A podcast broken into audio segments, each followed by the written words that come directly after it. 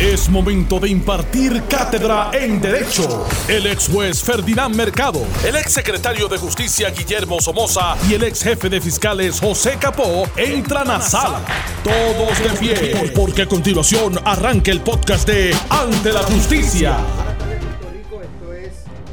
y 30 Alex Delgado soy, eh, ante la justicia. Estamos en ante la justicia. Ya está con nosotros el licenciado José Capó, ex jefe de fiscales, a quien le damos las buenas tardes, licenciado. Alex, muy buenas tardes, Billy, eh, Ferdinand y a los amigos de Noti1. Licenciado Guillermo Somoza Colombani, buenas tardes, bienvenido. Buenas tardes a todos. Y el licenciado Ferdinand Mercado, ex juez. Saludos, mis queridos amigos, bienvenidos todos a este su programa. Ante, la, justicia. Y justicia es un término amplio, no meramente lo caso legal, lo que es justicia, ¿verdad? Y por más que digan, las 3 de la tarde va primero. Que las 4, ¿verdad? No hay forma en la matemática. Usted escucha primero y después escucha la repetición. Así que, bueno, eh, un saludo a los que nos están escuchando. Un abrazo, ¿verdad? Un abrazo. ¿No se un unen? abrazo, Todos un abrazo. saludos, solidario. Nuestros amigos. Tú sabes que le estaba diciendo a Ferdinand ahorita, eh, antes de entrar al aire, ¿ustedes recuerdan aquel personaje de la radioemisora de, tele- de, tele- de televisión, Gicavisión, que sa- salía de Ponce transmitiendo noticias y decía, eh, un saludo ponceño. ¿No se acuerdan de ese? Era un, un- era típico él dar noticias en, en- Ricavisión en es Canal Ricavisión, 7. Canal 7. Sí. Y el otro Te estoy hablando decía- para la época pero de los no me 70, acuerdo. para la época de los No, 70. por eso. ¿Y te Ah. acuerdas del otro que se decía? acordar, No. ¿Te acuerdas del otro que decía a la gente que usted quiere? No se le grita. No No se, se le le grita. radio. Sí. Este, yo me acuerdo de Super 7. Super- De ahí para adelante. que yo, yo- Super 7. Sí. Bueno, vamos a los temas. El exadministrador de Servicios Generales Miguel Encarnación se declaró culpable hoy lunes por 10 cargos en contra que le radicó el FEI. La alegación de culpabilidad se realizó en el Tribunal de San Juan tras llegar a un acuerdo con la entidad gubernamental. El exfuncionario que dirigió la administración de servicios generales entre el 2017 y 18 decidió declararse culpable por cinco infracciones relacionadas a aprovechamiento ilícito de trabajos o servicios, una infracción al Código Penal por alteración a la paz y una infracción por agresión en su modalidad menos grave y tres cargos por violación a la ley de ética gubernamental. La investigación del FEI apuntó a que Encarnación repartió entre amigos 16 generadores eléctricos ordenados por la agencia tras el paso del huracán María. Los delitos que se le imputan al exadministrador están relacionados con el uso no público que se le dio a esas plantas eléctricas. Además, la pesquisa estableció que Encarnación prestó servicio, eh, vehículos oficiales, debo decir, para movilizar los generadores eléctricos. Solo tres plantas fueron usadas en estaciones de la entidad que estaban sin servicio eléctrico tras el paso del huracán. Originalmente las imputaciones contra el exfuncionario incluyeron el presunto hostigamiento sexual contra dos exsubordinados. Dice exsubordinados. Pero estos cargos no prevalecieron. No prevalecieron. Eran, eran varones No, no, no es que no prevalecieron. Dice, Bueno, si pero son esos cargos no sí. prevalecieron. la, apre- apreciación La de, nota de- del- de la nota Es que- dice eso, pero realmente fue que se reclasificaron a un delito de alterar la paz Y y, al de agresión. Y eran varones. Sí, señor. Las personas que se querellaron. Sí, señor. Subordinados. no sí, por eso, por eso. sí, o pero estuvo raro.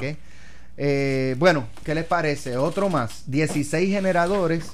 Eh, y, y yo, yo lo más, yo, yo digo, pero es que son, oh, porque 16 generadores y tú mandas a empleados en vehículos oficiales a repartir a, a residencias privadas Sí. y, Eh, y con la expectativa de que nadie Ah, vaya te delate algún día. Hay que ser una- bien, hay que ser Pero bien. mira- Oh. Déjame por usar la palabra que No. es bien sobreconfiado. No, es, pero es es la que misma a ese- expectativa del chat. A ese que cargó las plantas le dieron una para que no hablara. No, pero es la misma expectativa Bueno. del chat de que nadie de los que participa va a hablar. Y lamentablemente así no es como opera la realidad de la vida. Y en el gobierno mucho menos porque cada uno busca su propia protección. Aquí el amigo Encarnación tenía su propio almacén de suministro de plantas para Los los, amigos. Del alma. Pues Y- de administración administración. y utilizó, y utilizó el poder que tenía para eh, brindarle una ayuda a unas personas que no eran funcionarios de gobierno, ni siquiera es que no fueran funcionarios de gobierno, es que no estaban necesitados como el resto del país en ese momento de crisis en Puerto Rico que fue eh, después del huracán María. Es una pena que esto eh, haya sucedido, pero es parte de la secuela de eventos. Eh, y tú dices, esto ocurre en todas las administraciones. El problema es que la que estamos evaluando es la presente. Y obviamente. Claro, no, no quiero que piensen que es que uno está. Si no, me refiero a, los epítetos que Ah, se pues, dan en una y otra. Claro. En todas. Claro, claro. Eh, no, pero en uno eran los amigos del alma y en otro eran los amigos de la casa. Correcto. O sea, son diferentes tipos de amistades. Este, y de protecciones. Pero la, la realidad es que eh, es correcto lo que tú dices. Ocurre porque viene con la persona. Ha habido un problema de selección en los funcionarios públicos de los gobiernos que cuando los nombran, si no hay una supervisión estricta y adecuada, piensan que lo que se les pone en las manos es una finquita privada que la pueden administrar como les dé la gana. Y se olvidan que son dineros del pueblo de Puerto Rico y que tienen que responder eventualmente y que hay legislación que los obliga a responder. Yo te voy a decir que esto no debe ocurrir en ningún momento, bajo ninguna circunstancia, no empece a que sea, haya crisis o un momento de emergencia y justificarlo. Hay unos reglamentos, hay unos protocolos y nadie puede dirigir como si fuese una finca privada y mucho menos como una finca independiente. Es como si fuera un bien privativo. Yo entiendo, Ferdinand, Alex y, y Capó, que los cursos de ética no están llegando. Y yo propongo aquí con ustedes que se haga un librito, un brochure con todos los nombres de las personas o sus seudónimos, lo que, los hechos y las consecuencias, para que vean los ejemplos, porque ¿qué más tiene que ocurrir para que la gente se dé cuenta de las consecuencias de sus actos? Sí, porque son repetidas. Sí, Muchas o de ellas son ¿eh? repetitivas. O sea, vamos a tener, ¿tú te acuerdas cuando nosotros éramos pequeños? Y Alex, no sé tú, ¿tú te acuerdas de Pepín y de Mota? No, él, Ah, él no no. llegó Ya habían eso. cambiamos los libros. Es- Cuando eh, Alex nació, llegó- ya habían cambiado los Vamos a textos. tener que hacer algo así, ¿verdad? Pero como un librito. tres nos acordamos sí, de como un librito. y de sí, Mota, sí. sí, como un librito para que en- de una manera sencilla se le pueda decir, este, en un grado, ¿verdad? De superficialidad a profundidad, La otra era Rosa. ¿qué se puede hacer? Si habían más, ¿verdad? Sí, sí, sí. Sí. Eh, eh, no, no me cabe la menor duda de que parte de la prueba que acumulaba el, el FEI en el, sumario fiscal era que este individuo había tomado los cursos de ética, porque ese es uno de los elementos que le requieren, ¿verdad? Este señor, eh, está seguro, si ese caso se hubiese visto, el FEI iba a apro- aprobar allí con una certificación de que en tal fecha aprobó todos los cursos. Y se mantenía. Ahora se cogen online.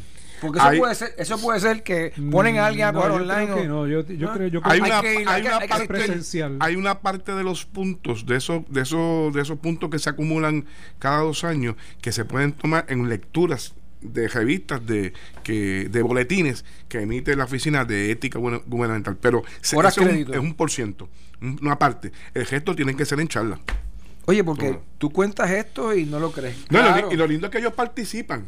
Los que no han tenido la dinámica, de la dinámica, ¿verdad? Aquellos que no han tenido la oportunidad de participar en, estos cursos de ética, es una charla interactiva. Se dan ejemplos, ¿verdad, Billy? Se le menciona, mira, y se utilizan este ejemplo, mira, en tal agencia este hizo esto, o sea, que, que son claros. Y inclusive los jefes de agencia participan en la discusión de los mismos, ¿verdad? Y cuando llega el juicio valorativo de, de uno en una acción como esta, pensar, caramba, si yo hago esto, este- esto me va a pasar. Y máxime cuando usted no lo hace solo, que depende de terceras personas. Alguien va a delatarlo. En algún momento, no todo el mundo es querido y con esa mínima acción lo van a delatar. Mínima acción para ellos, pero realmente es algo que está prohibido taxativamente. Pero este, Expresamente. este caso en particular se dice y no se cree porque es tan patético. Eh, el juicio valorativo del, del- del servidor público. Vuelvo y digo, pudo haber habido una emergencia y, y entender la justificación, pero hay Oye, reglamento, hay Tú parámetros. puedes tener o sea, una, hello. tal vez una, pe- una persona que necesite, por una necesidad extrema que tú digas, caramba, pero ¿cuántas plantas fueron? 16. 16. Wow. Mira, eh, hablamos de Mota, de Pepín y de Rosa y, y Eddie López nos dice que también estaba Lobo. Ah. Muy bien. ¿Será que Alex está haciendo? No, no, no, eh, no, eh, no, Alex no, es de Alex. menudo para acá. Alex, Es de menudo. la edad de ustedes. Alex es del 70 y algo para acá, ¿no? Yo. De, de- 80. de menudo, de 80, menudo, ¿ves? De Del menudo. 80 para acá y ya esos Sí. libros no existían en el Departamento de Educación No. cuando Alex nació. Gracias. Quedaban algunos que uno podía encontrar en la, en la biblioteca. Pero, pero eran de colección. de colección. Yo me acuerdo, yo me acuerdo, este, ¿verdad? Y, y es un comentario. Yo, yo me acuerdo cuando yo me levantaba por las mañanas a ver televisión muñequitos, que el día arrancaba con los himnos eh, de Puerto Rico y de Estados Unidos y había un video de un helicóptero de la Guardia Sí. Nacional. Y después Con una misa, y con el jíbaro. eh, y había un, un sacerdote también hablando después, ¿verdad? No me O acuerdo. sea que tú no llegaste a ver a Pacheco. No, Sí, Sí, sí, a. Ah. A todo eso, sí, sí. Bueno, en otros temas, una mujer de 30 años, empleada de mantenimiento de un centro universitario en Santurce, quedó citada para la tarde de hoy eh, a la sala de investigaciones para la erradicación de cargos de maltrato de menores por supuestamente haber dejado a una niña de 6 meses y un niño de 7 años en una guagua con el motor encendido mientras ella realizaba sus labores. El caso comenzó a ser investigado el viernes eh, cuando el padre de los menores que reside en Humacao llamó a la policía tras recibir una llamada de su hijo de 7 años en la que le dijo que su mamá eh, lo había dejado en la guagua cuidando a su hermanita de 6 meses mientras trabajaba en la universidad. El padre llamó a la madre de los niños y según la querella la mujer la emprendió a golpes contra el menor de 7 años a la vez que le decía bochinchero. El niño recibió golpes en la cabeza y el hombro izquierdo. Fue llevado al hospital pediátrico en Río Piedra donde fue atendido. La agente eh, Plaza Acevedo de la División de Delitos Sexuales del CIC en San Juan y la fiscal Iraida Celeste de Maltrato a Menores tienen a su cargo la investigación. Otra conducta repetitiva. Volvemos a lo mismo. ¿Ustedes se imaginan la tensión, la incertidumbre, no solamente del niño de 7 años, sino de su papá en Humacao? ¿Ah? Pero, Indefenso con respecto a esto. pero aquí hay algo más. no, hay mucho más. Que hay mucho Bueno, más. Eso Hay- lo que vamos a hay- analizar ahora. hay ruptura en las relaciones de familia del padre y de la madre. Hay eh, indicios, por lo menos eh, una inferencia de pobreza en el escenario donde ella no puede dejar a sus niños cuidando ni, ni pagar para que el- se lo cuiden y la necesidad de trabajar eh, y la mala decisión dentro de su evaluación de dejar a un menor a cargo de otro menor en el vehículo, sabiendo la cantidad de situaciones que han ocurrido eh, y muertes en los Claro, vehículos con los niños. Claro, nos falta aquí información todavía, eh, porque no sabemos por cuánto tiempo fue, si fue a hacer una diligencia, el vehículo lo dejó prendido, sabemos que en la Universidad del Sagrado Corazón hay guardia de seguridad constantemente en los estacionamientos, pero independientemente de que haya sido hacer una diligencia, excusarse de su trabajo, oye, aguanta tanto fundamento por todos lados de que ¿qué le cuesta, aunque hubiese estado lloviendo, bajar a esa criatura, a ese bebé y a su hijo al trabajo? Así que eso es lo que establece si que, se lo es- que permitían, es bien probable. Billy, si se lo permitía Por eso hay mucha información que hace falta. hay eh, trabajos que no te no te permiten que lleves a, tu- a tus niños Eh, eh, este tipo de, de- de situación pues amerita que el departamento de la familia sobre todo Haga una pueda investigación. Sí. realizar una sí. investigación no necesariamente una investigación de No para castigar. castigar, No, no, no. sino para resolver porque Bueno, lamentablemente caso- vivimos de- unos incidentes de, de pobreza fuerte en el país. Cuando, mientras leía la nota, pensaba este, precisamente en ese en, en eso mismo. Y y yo decía, caramba, es que hay veces, ¿verdad? Este, que las, las madres solteras se las ven bien difícil para, ¿verdad? Este, Es un estado casi de necesidad. pero cuando Hay muchas inferencias, la Alex. nota de, de que le cayó arriba al niño, Sí. eh, que eso está Eso- eso bajo complica. investigación por, por, Eso por es maltrato. llamado a su papá. Eso es maltrato. Ahí, eh, Eso le complicó la situación a ella. Eso justamente es lo que me permite a mí la inferencia de la ruptura Sí. de las relaciones con el padre del, del menor, eh, porque el- le imputa al niño de ser bochinchero, o sea, ¿por qué tenías que llamar a tu papá para quejarte de Con esta seis años. situación? Siete. Con Con siete. siete. El, el Siete. niño no tiene todavía ese raciocinio como para Que va a tener algún problema con su papá o la mamá. pensar Ah. que va a traer un problema tal vez mayor a los que vive todos los días. Mira lo que está pasando y mira ahora lo que tú nos causaste. Ese Sí, es. sí. Eso es. Mira, pa- la inferencia que uno hace también puede ser de que no es, para- aparentemente no es la primera vez. Digo, estoy especulando, porque usted puede tener una situación de que si se lo cuidaban y ese día no tuvo quien lo cuidara y usted para no faltar a su trabajo, pero normalmente lo que uno hace es hablar con un supervisor, le explica, mira, tengo esta situación hoy, lamentablemente, y pues para poder acudir a trabajar tengo que tener los niños. Se tomó un riesgo. Se cogió un riesgo muy, muy grande y ahí tiene la consecuencia. Porque eh, este fue papá. Cualquier persona que estuviera caminando y ve esos dos Por niños. eso te mencioné la esos dos niños en ese carro, a esa edad, solo. Porque tú vas a observar un minuto a ver si llega alguien. Y dice, caramba, esto no puede estar pasando. Y pasan tres minutos y no observa a un adulto.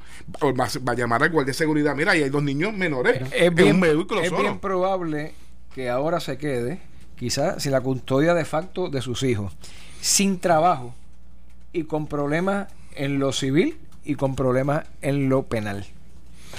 Mira, y, esta situación aquí no se dio porque la distancia es de Humacao a San Juan eh, y los dejó donde los dejó en el vehículo. Pero todos los días todos los días alguien repite esta conducta y deja a los niños en la casa. Un menor cuidando otro menor. Y cantidad de situaciones que han ocurrido eh, por, por pues porque se han visto forzados por lo que hablábamos ahorita de la pobreza y la necesidad de trabajar y lo que menci- mencionaba Alex sobre todo de, las madres con hijos, no madres necesariamente solteras, sino madres eh, que tienen hijos y no tienen a su compañero o proveedor eh, que, que, que puedan tomar otras decisiones. Pero se da todos los días que dejan a los menores solos con todas las consecuencias que eso conlleva. Déjame ¿Qué, qué comentar. delito tú crees que le déjame, estás radicando, Billy? déjame, bueno, es muy, Negligencia. Bueno, es muy prematuro para la ley 246. ujú. para el, el, man- o sea, el maltrato a base de la negligencia. Hay que ver de verdad qué, qué más, pero eso lo tiene en lo civil. Acuérdate que ahora viene quizás una remoción, después hacer esfuerzos razonables, eh, pero hay que estudiar completamente el núcleo familiar. Pero déjame contarte esto porque es que yo tampoco lo podía creer. Yo estuve en el tribunal de Arecibo viendo dos vistas. Vengo por el expreso, tuve que hacer una diligencia y voy a la número 2. La número 2, a eso de donde está eh, Candelaria, Pájaros después, eh, hay dos carriles la número 2, de camino hacia Bayamón, y hay un solo. Eh, yo veo saliendo de un establecimiento un carro en reversa. Ha cruzado la avenida. la avenida, los dos carriles, en reversa. Yo paré, el de frente, el que iba al lado mío paró, tocamos bocina. Ustedes me pueden creer que era una señora. Entiendo yo que unos treinta y pico de años, con dos hijos, para coger él solo de la izquierda, en contra del tránsito. Y yo me paré y la miré. No le hice ningún comentario, primero porque no suelo hacerlo, y número dos era una dama, pero solamente con la cabeza hice así porque yo partí la premisa que yo pude haber impactado, o el que estaba al lado, a tres seres humanos y desbaratarlo. Porque Bueno, hubo una tragedia aquí hace algunos años de una familia, creo que eran cuatro o cinco, no sé, y había niños que estaban cruzando este la que viene de Trujillo Alto, la 181 me parece que es, casi llegando al Teodoro Moscoso, que hay un residencial, si tú vienes bajando, este, hay un residencial a mano derecha. Sí, Ramón, Ramón Antonio. ¿Ese es Ramón Hay varios, sí, No, no, no, ese es otro, es otro. No, pero fue a mano izquierda, a mano izquierda A mano Manuela derecha. Pérez y a mano Sí, derecha. pero yo, Sí, no, no, Este- pero tú vienes de Trujillo Alto. Correcto. Sí, Sí. correcto. Por los elevados, por los elevados. Pasas el último Pero elevado y en la próxima luz hay uno a la derecha, pero ese no es Ramón Antes del Antonio. mall de San Juan. No, ese es este. Ese es otro. Es eh, pequeñito. Antes de Ah, San Juan hay dos, hay dos. el Arrancado Villa Prade. residencial El Prado. El Prado, el Prado. El Prado. Eh, al, al, ¿verdad? Sí. al frente de ese residencial, este, un joven. Yo fui jefe este, fiscal de cuando eso. 187 creo que, le- que era el, el- Eso lo procesó la fiscal eh, que está a cargo de la unidad de investigaciones de San Juan actualmente. Se fue un Espada. caso. No, no, este. As no As, eh, era Ga- 787 creo que era que, le, que Gabriel, le decían. eh, que lo cogieron en Nueva Gabriel, York. Este, eh, frente a la organización Los Maestros. Sí. Pues, pues este, ahí hubo un accidente de esta señora, creo que era, no sé si, si era la abuela de los niños, que iba, creo que eran tres niños. que uno de ellos abandonó la jurisdicción y se venía fue. el muchacho, 787. Sí, se 787, llamaba. correcto. Exacto. Y entonces se, se, se descontroló y se los llevó. Sí. Este, pero ahí, ahí, y de hecho, se habló en ese entonces, me parece a mí, que Ginara. fui un poco de, memoria de que lo, lo que pasa que no me parece que no había un puente peatonal. No. Y eso se discutió y Sí, vamos es a correcto. hacer algo. es pa, pa, pa. correcto. Eh, no Pasa- existe el puente si peatonal todavía. ¿Sabes algo, Alex? ¿Ustedes recuerdan el caso de del joven que lo sorprendieron con sustancias controladas en Aguadilla en una escuela? Ajá. ¿Recuerdan ese evento de que eh, le aplicaron una, una disposición de la ley, el artículo 411, que es la mera posesión, pero en una escuela? Que decían que, que- la escuela estaba abandonada. o algo el así. juez, cuando fue 411. a evaluar un 411. 411A, que es la mera posesión, pero un- cerca de un parque una escuela. En este caso, el niño este, estaba haciendo, estaba fumando, cuando ve los guardias se introduce dentro de la escuela, el estudiante, y cuando lo arrestan, le ocupan 6 o 7 cigarrillos de marihuana. Ese caso, yo eh, me acuerdo ahorita el nombre, es- en ese caso, el juez no tuvo otra opción porque el mismo articulado no permite negociación alguna Era adulto menor. menor. No permite Y tampoco permitía desvío. no, y no, y no permitía desvío. Sin embargo, este eh, cumplió, tuvo una pena de cárcel hasta que el, el gobernador lo indultó. Ahora, el- lo que traigo el tema, ¿por qué lo traigo? Porque al día de hoy ningún legislador ha visto, y mira que aquí todo el mundo opinó, para revisar, a revisar la ley para que le dé entonces Sí. poder para poder Es negociarlo. momentum, es ¿Ok? momentum. Se emocionan, vamos a hablar, vamos a cambiar, vamos a hacer un puente, vamos a hacer otro. Y cuando se, le- se deja de aparecer el tema en los medios de comunicación, Y deja de ser prioridad. miran para el lado y siguen caminando. Vamos a la pausa. Así estamos. Estás escuchando el podcast de Ante la Justicia de Noti1630. Bueno, la defensa de Salvatore Anelo, acusado por un cargo de homicidio negligente por la muerte de su nieta al caer en una ventana de un crucero anclado en el muelle panamericano de San Juan, ya contrató un perito para la reconstrucción de la escena y la evaluación de peligrosidad. Así lo informó el licenciado José Guillermo Pérez Ortiz durante una conferencia sobre el estado de los procedimientos que se llevó a cabo hoy en la sala de eh, la jueza Gisela Alfonso Fernández del Tribunal de San Juan. Eh, el abogado adelantó que su representado se inclina a optar por un juicio por jurado. Ahora mismo no estamos inclinando hacia un juicio por jurado, respondió. El licenciado notificó al tribunal que todavía se encuentra en el proceso de selección de un perito médico para que alcance el cuadro clínico de su cliente, que entre cinco, eh, entre cinco potenciales candidatos. Eh, la jueza señaló para el 24 de febrero la próxima conferencia sobre el estado de los procedimientos, fecha en la que se supone que el experto en reconstrucción de escena haya radicado un informe detallado con sus hallazgos. También se tendrá que notificar si se contrató un perito médico, mientras el Ministerio Público, representado por los fiscales Laura Hernández e Ivette Nieves, aseguraron que esta fecha no hay una a esta fecha no hay una negociación para llegar a un acuerdo con la defensa del imputado. Ya a nosotros se nos fue notificado el nombre de ese perito de recreación de escena. Todavía no se nos ha notificado informe. Lo que el tribunal le ordenó a la defensa es que ese informe tiene que estar preparado y notificado al Ministerio Público eh, conforme a las reglas dentro de las próximas semanas a tres, eh, no más de eso, para que nosotros podamos informar. El 24 de febrero efectivamente en qué posición nosotros estamos, si necesitamos contratar un perito o si con la prueba que tenemos es suficiente para poder rebatir o estar preparados para cualquier testimonio que pueda brindar ese testigo, pero yo me inclino a pensar que la, el Ministerio Público ya debe estar considerando eh, y, y, pensando en, la, en reclutar un perito también. De reconstrucción de escena. Pero un Sí. perito tiene que ser de reconstrucción de escena. Aquí, aquí, esto tiene que ir a la par, y ustedes me corrigen. Yo tengo entendido que ellos ya hicieron una reclamación, una demanda civil a la empresa, a la compañía del buque. Royal Caribbean. Yo no sé si lo hicieron formalmente, pero lo anunciaron. Pero si es así, eso tiene que ir paralelo y debe ser inclusive hasta el mismo perito, porque si no, se puede contradecir y se puede impugnar. Eso con respecto al perito que se llama de daños, de daños, de negligencia, eh, de la estructura.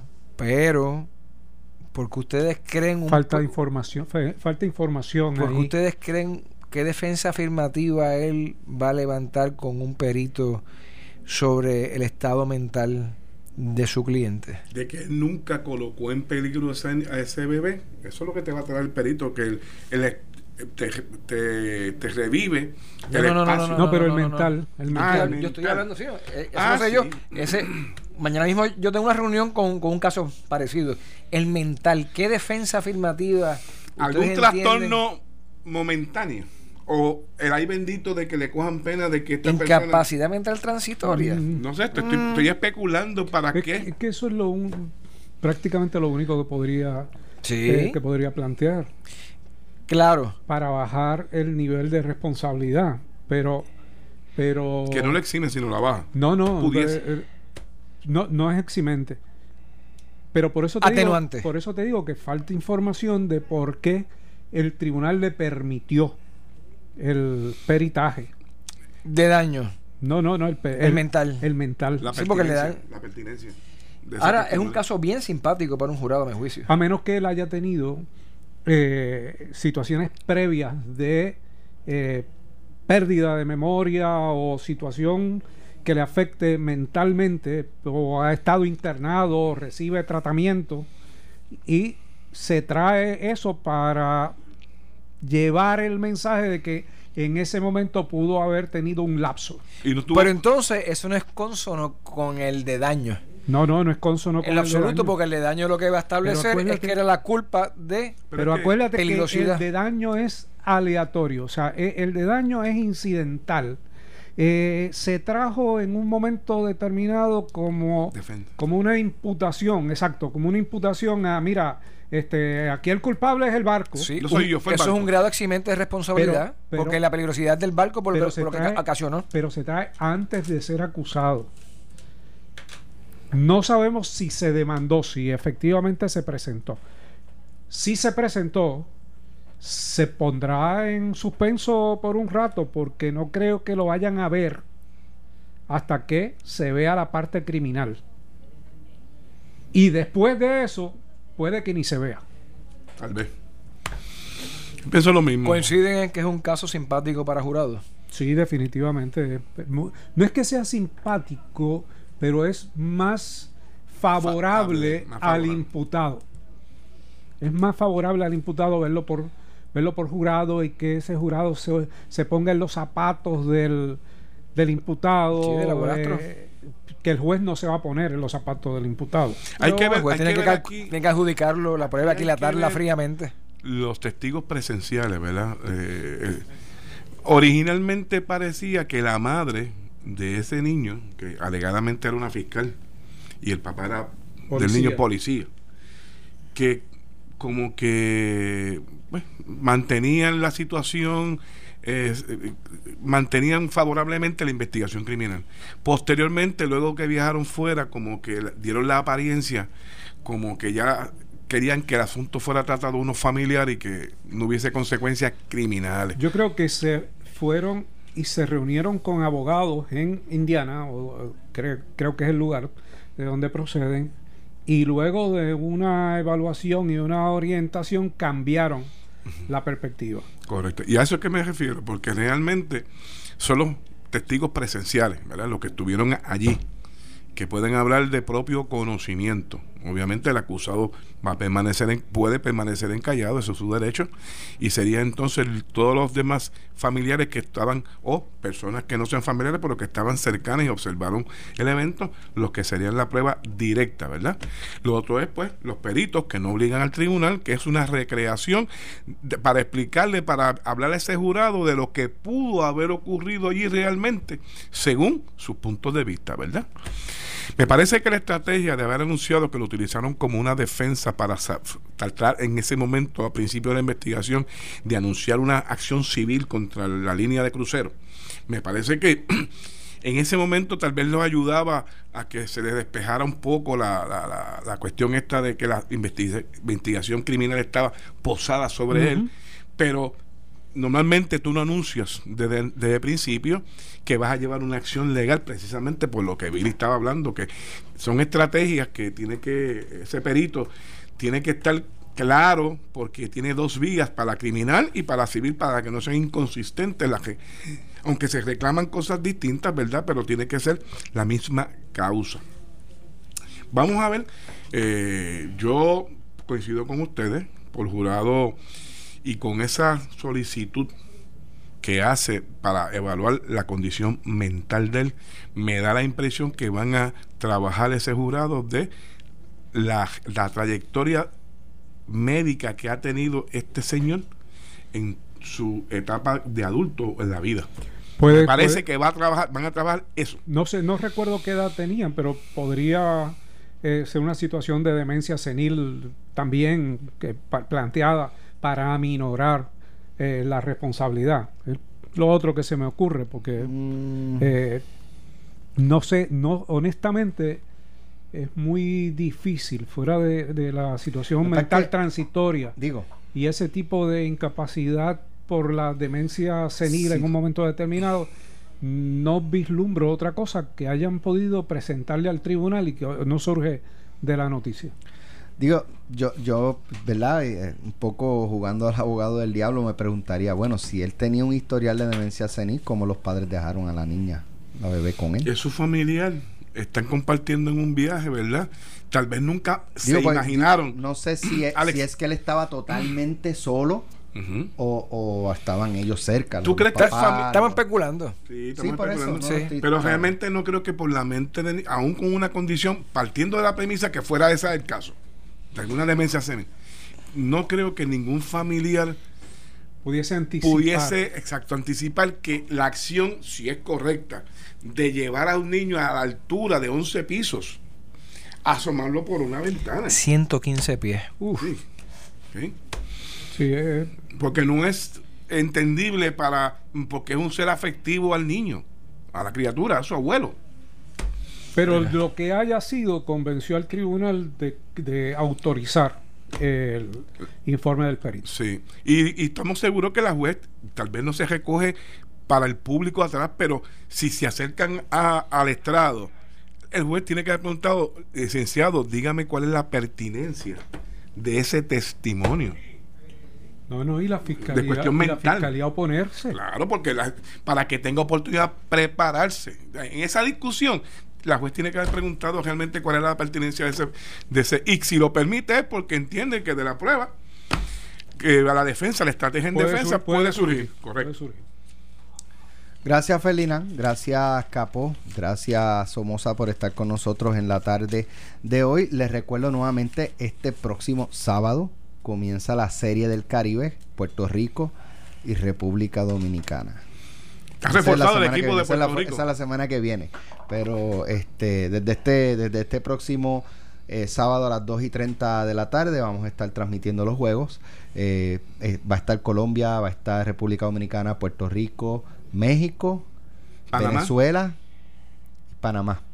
Así que no le puedes preguntar a quién, a quién les va, pero cuál va a ser el equipo rival más fuerte.